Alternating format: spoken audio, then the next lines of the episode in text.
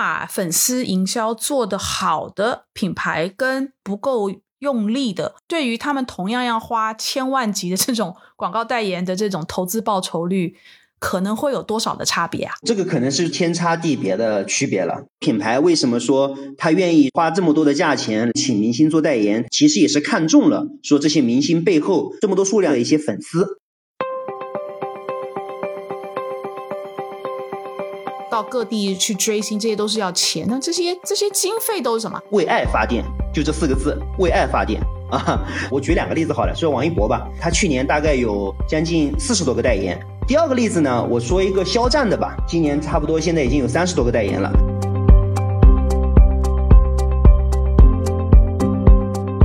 你们是比较站在粉丝 这边，还是你们比较是站在艺人那边，还是你们比较站在品牌那边？我们当然是站在中间的了，反倒是我们和经纪公司之间的关系可能会有一些些的对立面的成分吧。作为经纪公司来讲，他并不希望他的这个明星。被打上深深的品牌烙印，因为这会影响到他把这个艺人推给其他的品牌，而你们呢，却在把把品牌教坏掉了。你们在告诉品牌说怎么样更好的使用明星来去做营销了。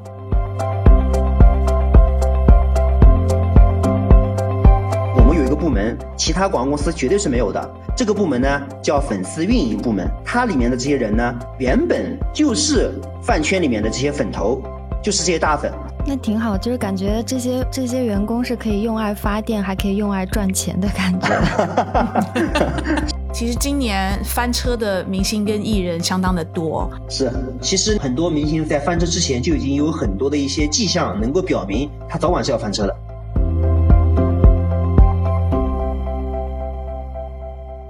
家好，我是 Bessy 李倩玲，欢迎收听今天的备忘录。Hello Jenny，Hello Bessy，Hello 大家好。我们今天备忘录这一集想要聊跟粉丝有关的内容。我们其实，在二零二幺年的一月十三号那一天上线的第三十八集，当时有谈到一个叫做粉丝经济相关的节目。在那个节目里面呢，我们其实比较泛泛的讨论了艺人、艺人的经纪人、经纪人跟粉丝之间、跟品牌之间大概的各自的角色。但其实那一集我们并没有深入的去探讨关于粉丝运营的这件事情。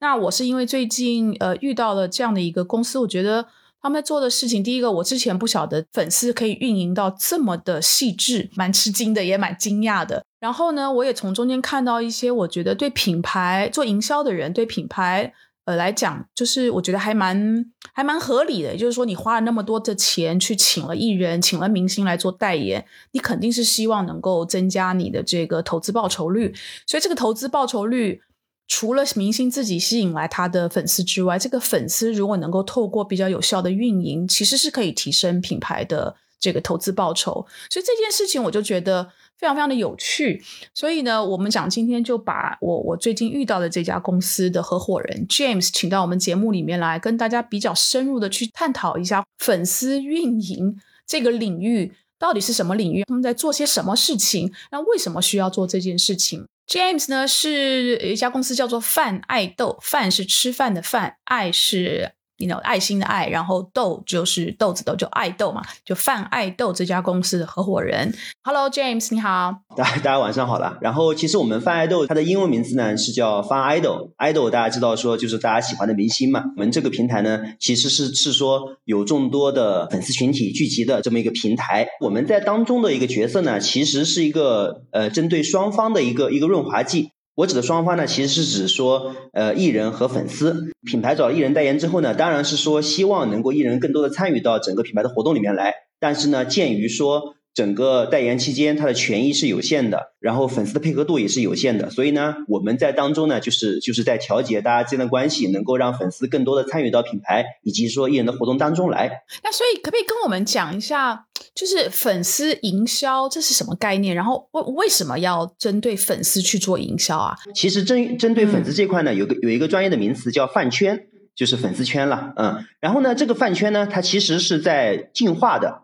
打比方说，我年少的时候啊，那个时候也喜欢明星嘛。那时候喜欢谁呢？喜欢周杰伦。那那周杰伦呢？他可能有新歌了，我会去买个卡带过来听一听，仅此而已。但是现在你们知道吗？现在的粉丝他们在追星的过程当中呢，不仅于此了。我们可以经常看到说，哎，我们在高铁站啊，在飞机场啊，看到某某明星过生日的时候，很多户外大屏上都会写着说祝某某明星生日快乐。那这个事情是谁做的呢？这个事情呢，不是经纪公司做的，而是粉丝自发的来去做的。哎，我们就很奇怪了，粉丝怎么会有钱，或者说怎么会有精力来去做这个事情呢？那是因为说粉丝呢，他有自己的一些团体，这些粉丝团体呢，大概会分为三部分构成。最大的呢，我们一般称之为叫后援会。一般一个明星啊，可能只有一到两个后援会，一般是全国后援会或者是全球后援会这种。那这个后援会里面呢，其实区分的会非常非常多，里面有像数据组了、打头组了、反黑组了、财务组了，那各种各样的这些每个组呢，它其实里面的功能都是不一样的。打比方说，数据组可能我们会看到说，品牌找了某某个明星做代言之后呢，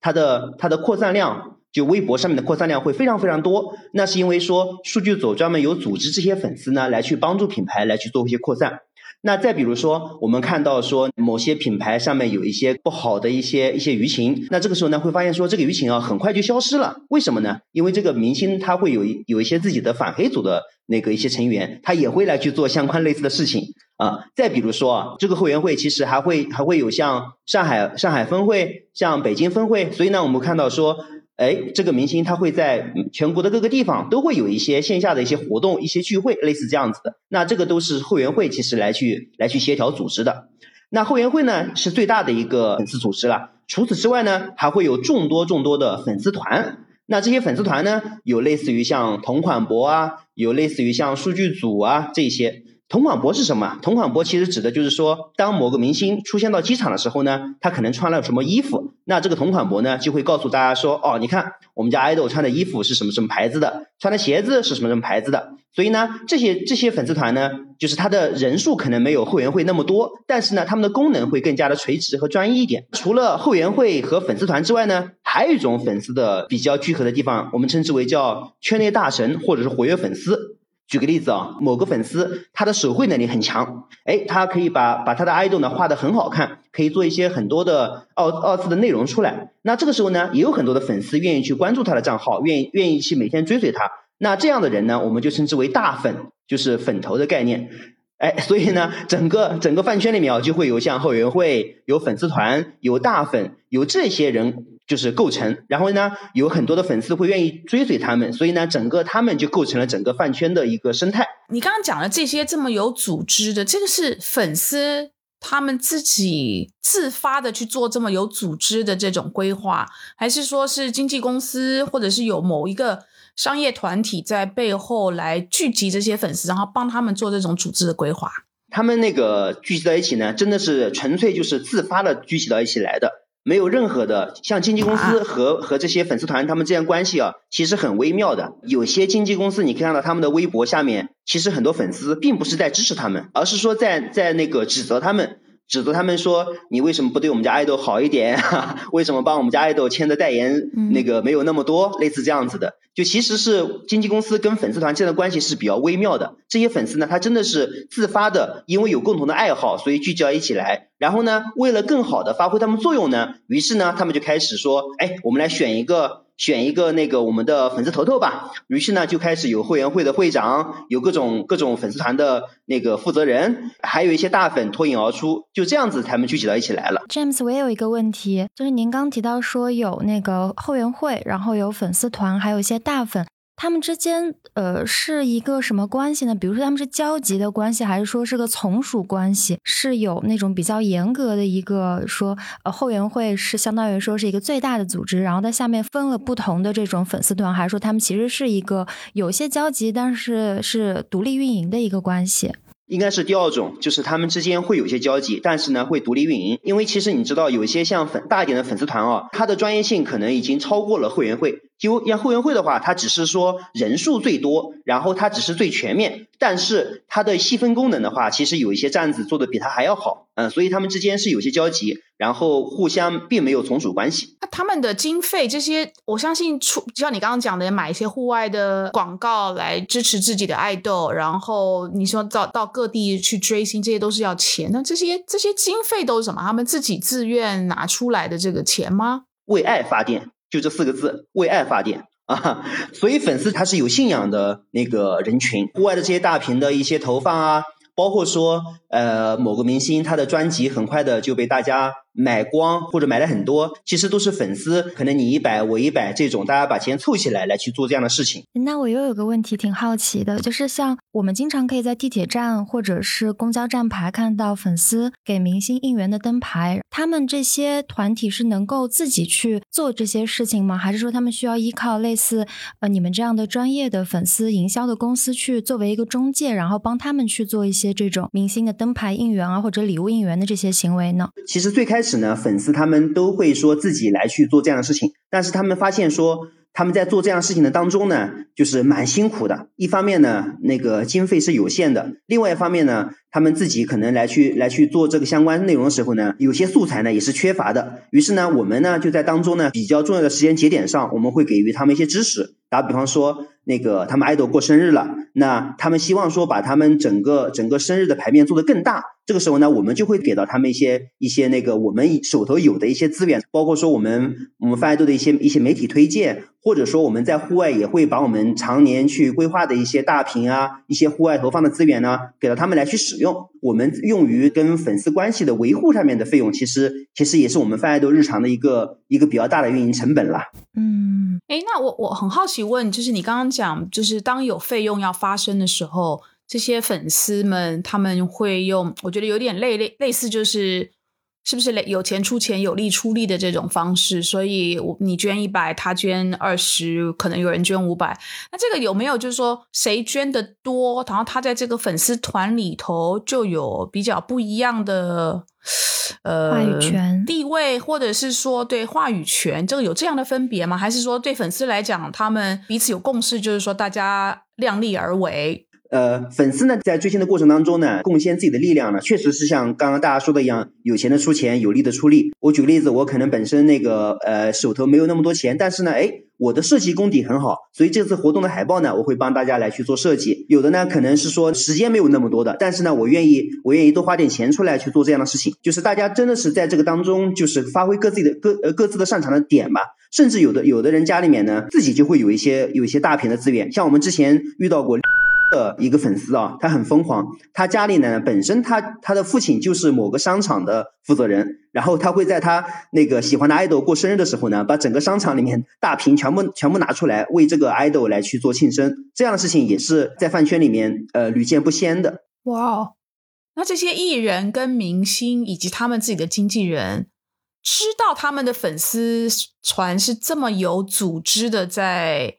运用自己范围内能够拿得到的资源，在这么样的支持跟 用爱来发电的来去 来去跟随这些爱豆吗？当然知道，不不单单是经纪公司知道，而且而且品牌更加知道。所以说，品牌为什么说他愿意说花这么多的价钱来去请明星做代言？他其实看中的一方面看中的是说。那个整个明星能够拔高品牌的一些调性，另外一方面的话，其实也是看中了说这些明星背后这么多数量愿意追随这个明星的一些粉丝啊，然后希望这些粉丝反过来也来支持他们的品牌。所以那些平时哪怕不是官宣代言，而是那些过生日或者就是日常粉丝会愿意帮他们的爱豆去做一些曝光的这些这些明星，在品牌看来，他们的商业价值是不是其实还是蛮高？品牌会更更看重这些吗？所谓的声量啊、曝光啊，包括粉丝会更愿意在他们身上投入的这种日常维护的金钱。说到这块呢，我就我就要说一下我们对于目前这些明星的一些分类了。目前这些明星呢，我们可能大致把它分为两大类，一类呢，我们称之为是流量明星。那这些呢，举个例子，像肖战啊、王一博啊，以及说这些龚俊啊或者选秀类出来的这些 idol 啊，这些粉丝呢。在我们看来，他是比较冲动型的粉丝。然后呢，他们呢其实是更加愿意说，我通过自己的一些购买行为，或者说一些互动行为来去支持 idol，来去支持他们代言的品牌。这个是这个是流量型明星。还有一种呢，我们称之为是演员型的明星。举个例子啊，像周迅、陈道明，他们是有一定的国民认知度的，就大家都知道是谁。但是呢，可能不太会因为说这个明星代言了某个品牌，我就去疯狂的去去支持这个品牌，或者说我去疯狂的买这个品牌，体现出来的一些行动呢是不一样的。所以这两个分类比较起来，是不是后者就是演员类的艺人跟明星，他们跟粉丝感觉就是保持一个一定的距离的，而流量的明星，因为他的流量很多是来自于粉丝，所以他们跟他们的粉丝之间的关系是比较亲密的，是这样吗？呃，这个倒是不一定的，只是说品牌在去找这些找这些不同的明星做代言的时候呢，他会我经常会问他，我我说，哎，你你今天找这个明星代言，你的目的是什么？那如果说你的目的是想说，哎，我想短期的来去提升，或者说短期快速的提升我品牌的销量，那这个时候呢，我可能会建议他说，我们来去选择一些那个冲动型粉丝占比比较多的流量 idol，这样子可能会比较快捷的实现这个目的。但如果说今天我这个品牌啊，是想说拔高我的品牌调性，我想让更多的人知晓我们品牌，打知名度，那这个时候呢，我会我会建议他说，找一个知名度更高的、更有国民度的一些明星来去做代言。那这两类的明星的在粉丝营销上有不同的方法吗？当然有不同的方法了。嗯，流量型的爱豆的话，其实比较显著的一点是说，我们会呃投其所好，做的活动更加粉丝向一些。举个例子说，今天这个爱豆他是喜欢摩托车、喜欢滑板的，那我可能品牌我会根据粉丝的喜好或者根据爱豆的喜好，针对性的来去做营销。但如果说我今天品牌找的是呃演员型的、更加大众一些的这些明星做代言的话，那我可能做的活动会更加偏品牌向一些。那所以听起来就是泛爱豆也好，或是跟你们类似的公司，对于粉丝们喜欢的东西，或者是他们希望看到爱豆做哪一些的活动的这种信息的掌握，或者这种偏好的掌握是很重要的，对吗？所以你们平时是也有。也有收集这一类的数据，成为一个你们最核心的数据库，是这样吗？对对对，当然了。呃，我举两个例子好了，说王一博吧，他去年大概有将近四十多个代言。这个明星的喜好呢，我们是非常非常了解的。他喜欢摩托车，喜欢滑板，还比如说他喜欢玩乐高。然后呢，我们其中呢有一个代言的品牌叫瑞士奥兰，它是一个新西兰的蜂蜜品牌啊。呃，你们知道五二零是一个比较特殊的日子啊，本身是一个告白的日子，但是五二零呢也会有一个另外一个日子，它叫世界蜜蜂日。于是呢，我们在五二零这一天呢，在那个上海的久光，我们专门找了乐高大师来去帮我们定制了一个非常非常大的一个乐高的蜂巢，它是由三十万块乐高搭建而成的，并且在五二零当天呢展示出来。这个时候呢，就有很多粉丝来到这个上海的久光来去做打卡，在整个过程当中呢，把品牌想去跟粉丝传递的点，把它点出来了。第二个例子呢，我说一个肖战的吧。今年差不多现在已经有三十多个代言了。在肖战的粉丝里面啊，其实一直流传着一句话，因为肖战是重庆人嘛，然后粉丝一直说，哎，如果重庆下雪了，你会回来吗？于是呢，我们就在今年的圣诞节，其实刚刚过去了，我们帮那个滴露做了一个活动。滴露是一个洗手液，然后呢，洗手液它挤出来的泡泡呢，就跟下雪一样。于是呢，我们在重庆这个地方，重庆你们知道它很难下雪的，它因为它这个地方本身就比较热嘛，它怎么会下雪呢？好，于是我们在圣诞节的时候呢，我们在重庆的那个呃地标的位置这个地方呢，做了一个裸眼的 3D 大屏。看到的这个视频呢，就是一个就是一个肖战手里面来去挤出这个泡沫，漫天遍野都像在下雪一样。同时呢，我们在现场也安排了人工降雪，所以呢，很多粉丝呢在现场都感动哭了，说：“哎呀，重庆真的下雪了，肖战你赶快回来吧。”在这个现场啊，我们还放了一个巨大的一个一个礼盒。这个礼盒呢，它其实是是那个放大的一个圣诞礼盒。这个礼盒打开之后呢，里面会看到说有一个很好看的肖战的立牌，旁边呢围绕着一些圣诞的元素。那为什么放这个礼盒呢？其实我们是在为后面电商的那个卖货做一个预热。所以整个活动结束之后两天，我们快速的把这个圣诞礼盒在电商端推出来。结果刚推出来十分钟啊，几千道礼盒全部抢购而空了。那这些明星他在这个环节里面，会不会有艺人跟明星，比如说他对他的他对他的粉丝是特别有感觉，所以他自己会站出来说：“我希望为我的粉丝诶做一件什么事情。”在这个事情有可能不在你们设计里面，或是也不在那个合同里，还是说从艺人明星他们绝大部分就是按照合同上面来，合同说上面说我在什么时候要在什么场合做什么样的出现，那我就按照这个来去做。说到这一点呢，其实其实那个算是一个行业内的潜规则吧。其实明星大部分还真的是都是按照合同的方式来去一一进行的，甚至于说啊，在品牌签约艺人之后呢，品牌和经纪公司之间的关系呢就很微妙了。因为作为经纪公司来讲，他并不希望他的这个明星被打上深深的品牌烙印，因为这会影响到他把这个艺人推给其他的品牌。嗯所以经纪公司对于品牌。来去做的这些活动啊，很多时候呢，它是其实是是是在限制品牌做这样的事情的。但是呢，作为品牌来讲，我今天花了这么多钱来去找明星做代言，我当然希望说我要把它用透，让全世界都知道说我找了他做代言。其实那个品牌和艺人之间的关系还挺微妙的。啊，所以这个时候需要我们来去帮助品牌更好的来去梳理，说，哎，中间我们应该怎么去合理的运用这些明星资源，怎么样能够让粉丝更好的来去支持品牌？那你们跟你们类似的公司，你们你们是比较站在粉丝 这边，还是你们比较是站在艺人那边，还是你们比较站在品牌那边？这三角关系之间，你们是站在哪里？我们当然是站在中间的了。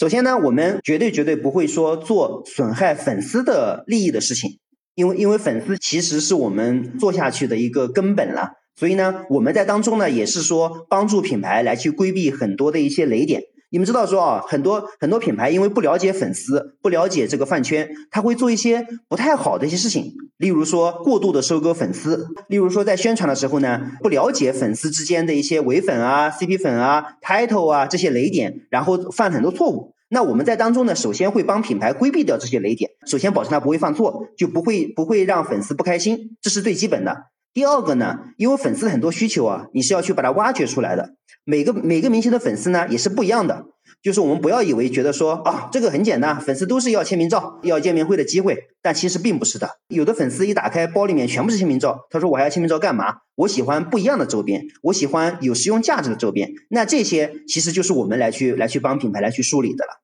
啊，这个是我们跟粉丝之间的关系。那我们跟品牌之间的关系呢，其实就是帮助品牌更好的来去把这个明星用起来。反倒是我们和经纪公司之间的关系，会可能会有一些些的对立面的成分吧。对，因为经纪公司觉得说。我不想过度的让品牌过度来去使用明星，而你们呢，却在把把品牌教坏掉了。你们在告诉品牌说怎么样来去更好的、更好的使用明星来去做营销了。我有两个问题想问，其实都是顺着 Bessy 的问题想问下来的。一个是我也很好奇啊，就是您刚刚提到很多，就你们特别了解每一个明星他个人的喜好，包括他的粉丝的喜好。这样的话，我特别好奇你们的团队构成是不是还挺年轻的？然后，如果要这么深度的挖掘每一个明星他的一些个人的偏好和他粉丝偏好的话，是不是你们团队里面是有，就是可能会最好是能找到本身就很了解那个明星的粉丝呢？还是说，就是年轻人要花很多时间去了解每个那个明星和包括他们粉丝的洞察？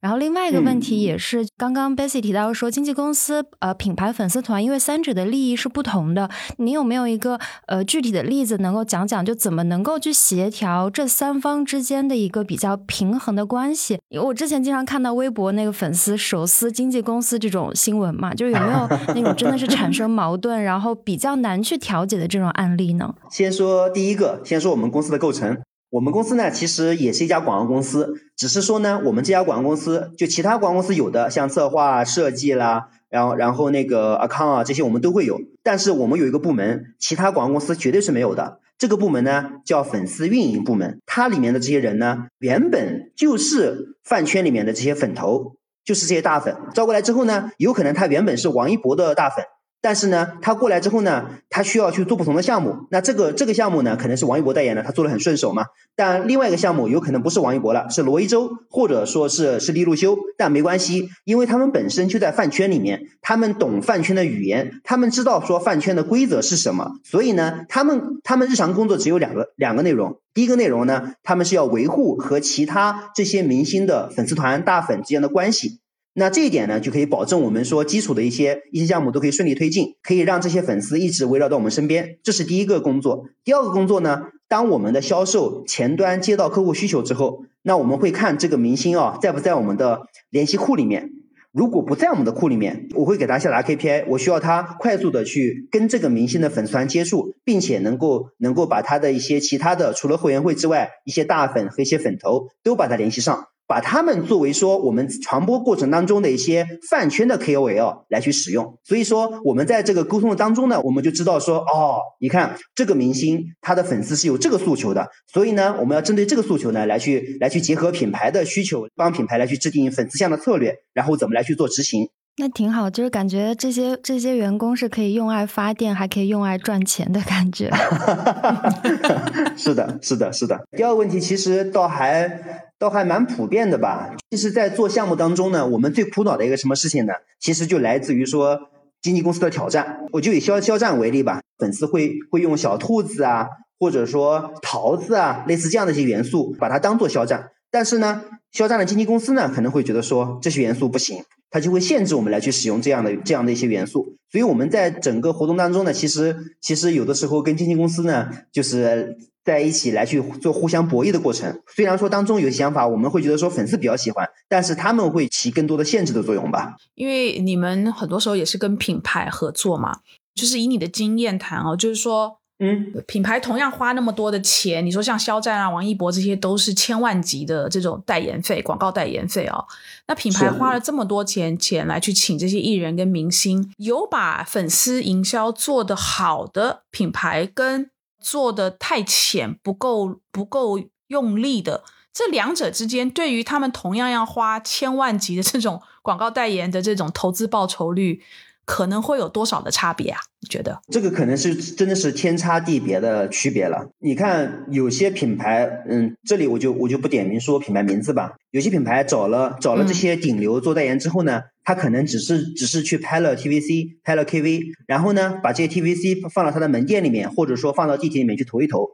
但是哦，你投完之后，有多少粉丝会会来会来针对性的来去买你的东西呢？这个其实你是不知道的，你只知道说哦，我好像官宣之后我的生意是增长的，但是具体有多有多少人是因为因为那个他的代言来去购买的，这个我是我是不知道的。但是你看我们去帮品牌去去去做这些呃官宣，或者说是官宣之后六幺八、双十一类似这样的一些活动的时候呢，我们会合理的来去针对粉丝的喜好呢来去设计活动。那那那我再举个例子啊，举一个还是王一博的吧，我们帮高露洁做的一些活动好了。去年六幺八的时候呢，然后我们其实当时帮高露洁做了一个和她生日相关的活动。因为因为那个去年六幺八的时候呢，品牌高露洁品牌过来找我们说，因为六幺八的时候竞争太激烈了，王一博代言了这么多品牌，我怎么样能够让让王一博的粉丝啊，主要花精力来去买我们高露洁的品牌的东西，而不是说到最后可能这一家也买点，那家也买点，到最后我们高露洁在这里面并不是很突出的。于是我们接到需求之后呢，就想了想了想，因为六幺八呢距离王距离王一博的生日啊其实挺近的了，因为王一博生日是八月五号嘛。好，于是呢我们就跟品牌说，哎，今年六幺八呢我们要做第一个。为王一博庆祝生日的品牌，怎么来做庆祝生日呢？那可能王一博过生日的时候呢，各家品牌呢，就是各家代言的品牌呢，都会说，哎，我为他做点大屏投放喽，我可能做个灯光秀喽，我可能做个无人机的应援喽。那这些东西呢，做了也就做了，但这些东西做完之后，会对销销量产生帮助吗？不一定的，因为你你做完之后，粉丝也只是看到了，只嗨一下而已嘛。好，我们当时怎么做的呢？我们当时呢，在上海的新天地这个地方，因为新天地其实是属于上海的一个地标性的一个位置了。我们在这个地方呢，找了一个六十米长的一个一个墙。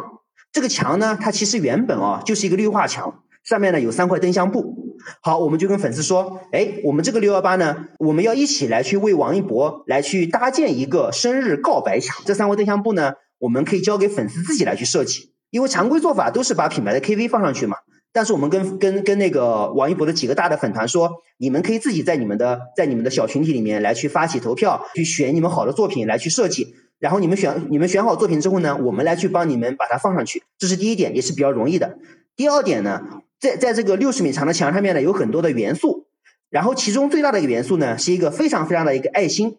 这个爱心呢是由无数个小的爱心卡构成的。因为我们跟粉丝说，哎，王一博过生日哦，你可以把你们的心里话呢，把它写到这个小的爱心卡上面，然后我们会在生日当天呢，把这张爱心卡哦，一张张的把它挂上去，挂到这个生日告白墙上，让大家都能看到你的你的告白。那怎么样粉丝才能获得这个告白卡呢？不好意思，你需要来购买我们高露洁六幺八礼盒。有每一个礼盒里面呢都会有这么一张告白卡。那除了这个告白卡之外呢，我们这个礼盒里面还会有王一博的人形立牌，还会有王一博的一个无纺布的手提袋。那这些呢，其实都是小的周边了。好，所以呢，粉丝呢在六幺八期间呢，他来买了高露洁的产品之后呢，一方面他可以直接获得王一博的一些周边东西，另外一方面呢，他可以写下他的祝福，然后寄给我们，然后然后来去参与到哎对王一博的这个生日告白墙的搭建里面来。所以我经常跟品牌说，哎，粉丝在追星的过程当中啊，他图什么？他其实总结来讲只有两点，一点呢叫小我，一点呢叫大我。小我呢就是说，哎，我自己能获得什么东西。大我呢，就是说我做了这个事情之后啊，能能为我们 idol 能够能够带来什么？就这次活动来讲，小我的话，其实他自己可以获得很多的一些跟王一博相关的周边。那对大我来讲呢，它其实可以帮助更多的路人，或者说更多的人能够能够安利王一博是谁，能够让大家看到说王一博的牌面有多大，能够能够让其他的粉丝也也去羡慕他们。这个其实我觉得做起来还蛮有意思的。然后粉丝的妈妈就发现家里多了好多牙牙膏，是这样吗？是是是是，嗯。对不起，我打断了你，你就你把它说完。所以，我所以我想说，就针对这样的活动，然后我们整个高露洁的六幺八时候的礼盒就被粉丝抢购一空啦。那可能王一博代言了这几十个品牌里面，其他的其他的品牌有的时候就卖不完，有的时候说卖了一点点，但是高露洁就不一样了，有了我们的加持，有了我们在这个活动里面的这些活动，那粉丝就会参与进来，就会来去买买买，就会来去帮助品牌来去做传播。就是你起码就是能够透过这个粉丝营销，更了解你的粉丝。比如说在这次的活动上面，如果他们要花钱买。他希望买到什么东西？这个理解是可以反馈给品牌，然后让品牌来去针对这个反馈来去设计，在这个活动里面去设计这个，比如说大礼包也好，或者是说设计优惠的专案，因为他是投粉丝投其所好，所以粉丝会很乐意的从腰包里面掏钱出来去买这样的产品，所以粉丝也拿到了他们自己想要的东西，然后品牌其实也透过这个活动增加它的销量。那对爱豆来讲，他从这件事情上面更能够去强化粉丝对他的支持，他也看到他的粉丝的量，很，有很有可能也会增加，是是是这样的一个关系吗？对你总结的非常好。我们经常说，我们做活动啊，就是要三得利，哪三得利呢？粉丝要得利，品牌要得利，然后呢，艺人在里面也要得利啊。这个其实就是我们在中间起起到的一个价值了。诶，那我很好奇，就是因为因为。品牌尤其他要花这么这么高的金额来去请一个艺人明星来去做广告代言，他的这个前期的规划肯定是很早之前就开始在做了嘛，因为包包括他还要跟经纪公司、经纪公司去做谈判等等的，所以你们通常理论上应该最好是什么时候就让泛爱豆或是类似的公司要能够开始进到这个规划的流程，这样子你们对于粉丝的这种深度的了解。才能够在最适当的时期能够反馈给品牌，那品牌才能够针对这个去做它整体的设计。你们通常是在什么时候被被邀请参与这整个的策划流程？这个也是我经常跟品很多品牌说的一个事情。因为我们其实泛爱豆这边的业务呢，我们粉丝营销虽然说是在最后端开始进行的，但是其实啊，因为里面是会涉及到说我需要艺人的配合的一些素材，我需要说品牌提前来去做设计。不需要说一些一些那个周边的设置，那这些东西是在什么时候准备的呢？其实是在签约艺人之前。所以我们现在很多服务的品牌啊，他知道我们的业务是怎么构成的，他都会在他签约艺人之前，他就会过来找我了。这个时候呢，我会进入我的第一重角色，我会帮他去选择艺人，我会利用说我们泛爱豆自身的一些后台数据来去帮他看说 A 明星和 B 明星看品牌的目的是什么。那我根据你的目的呢，我来去推荐不同的艺人给到你。好，这是这是第一点。那第二点呢，是说，当你确定好这个艺人之后呢，我们就会针对这个艺人来去来去做调研了。这个艺人啊，他的粉丝呢喜欢这个，喜欢这个，喜欢这个，所以呢，我们再去拍 TVC 的时候呢，我们就要把这些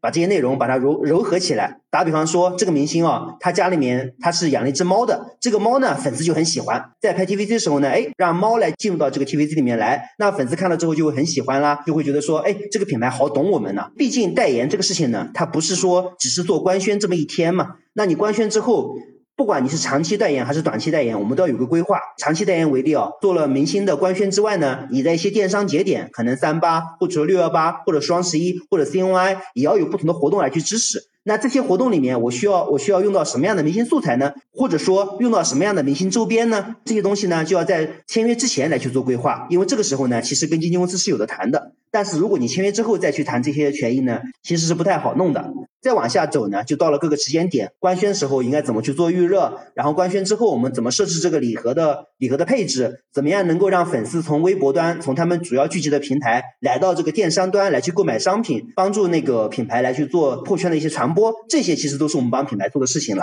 那会按照这样的流程，一步一步的让你们在那么早。甚至在选艺人之前就就让你们进到这个流程的，这个是属于大多数的品牌，还是这个还是很少数？早两年的时候，其实那个时候我们我们更多时候是中途介入，但是经过这一两年，我们跟很多品牌的一些深度合作之后，现在我们服务的绝大多数品牌都会按照这个方式，在签约之前就来找我们。James，我很好奇一件事，就想听听您的观察。就我刚听下来，会觉得大多数流量明星或者说粉丝比较积极的明星，他们更多的。能够实现的是品牌的带货需求。最早前面你提到有另外一类是演员类明星，他们可能是国民度比较高，路人盘比较广，但是可能粉丝就不会是那么狂热的去会为他短期花钱。对于品牌来讲的话。有没有一种可能是请到一个代言人，然后做了一些营销活动，能够同时兼得两方面，就是既能达到带货的效果，同时也是能够带来一些形象或者长久的那种品牌的一个积淀上的这种提升，有这种可以兼得的状况吗？其实我们从流量里面来看啊，有些明星的话可能大家不会认识，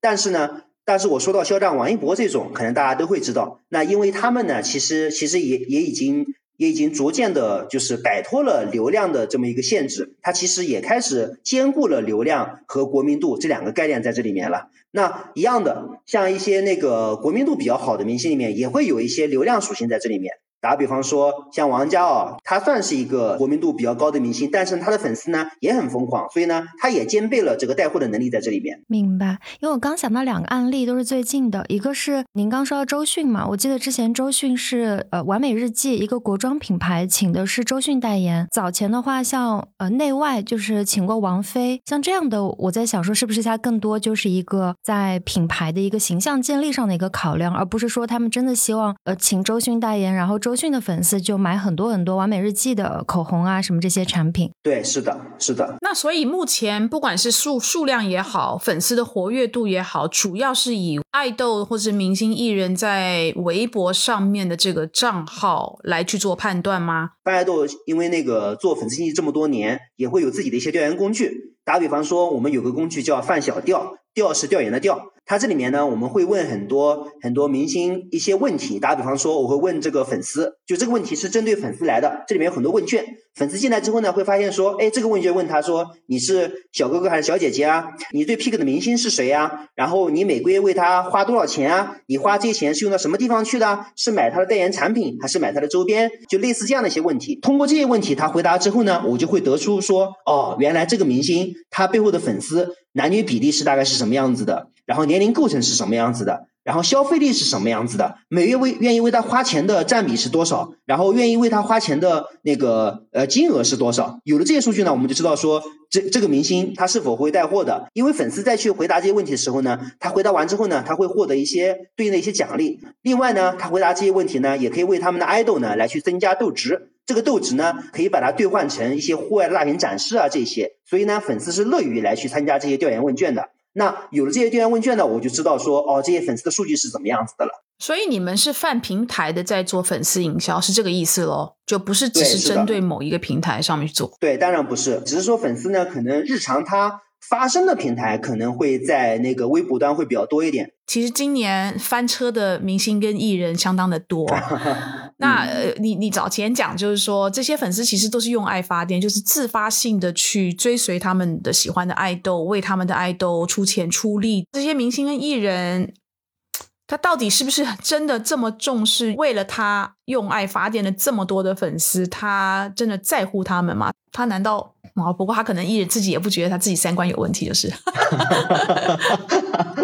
今年翻车的明星实在是太多了，感觉就是其实现在整个演艺圈基本上都属于一个越来越严格的一个状态。那你们在与品牌合作的时候，要在帮他们挑选或者给他们建议去选择一个代言人的时候，有没有一些风险规避的措施？通过数据啊，或者通过一些过往的观察去帮给给到品牌建议，去帮他们分析说，如果你要采用某个明星的话，他可能是会有哪些风险的？就在风险规避这一块，有没有什么呃措施是可以做的？其实那个第一个，很多明星翻车呢，他是他是那个在翻车之前就就已经有很多的一些迹象能够表明他早晚是要翻车的。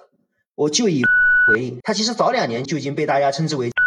对，他就这种事情其实早老老早就有了。啊，只是说有有些品牌他会觉得说没关系了，他觉得说我看中了他短期的号召力，我要去赌一把才会这样子。那这些风险呢，其实我们都会在帮品牌来去推荐艺人的时候呢，明确的告诉他说，那这里面他可能存在的雷点是什么，要有个预案。那我们心里要有一个期待值在这个地方，到底要不要来去权衡这个事情？那第二个呢？有些明星他的雷点啊，其实是被藏起来的。我们来去使用它的时候呢，不要提及这些雷点，那其实都还蛮好的。哎，那俊子我我好奇问你一下哈，就是你们做帮品牌。以及艺人去做这种粉丝营销，蛮多年了。你有没有碰过，或者你们有没有处理过？你们该做的都做了，然后你们也很前端就开始呃一起帮着品牌去做设计，然后掌握粉丝的需求、反粉丝的反馈等等等等的，都按照你们的这个这个成功的这个呃公式套进去啊。但最后他就没做起来，有碰过这样的状况吗？那为什么没有做起来？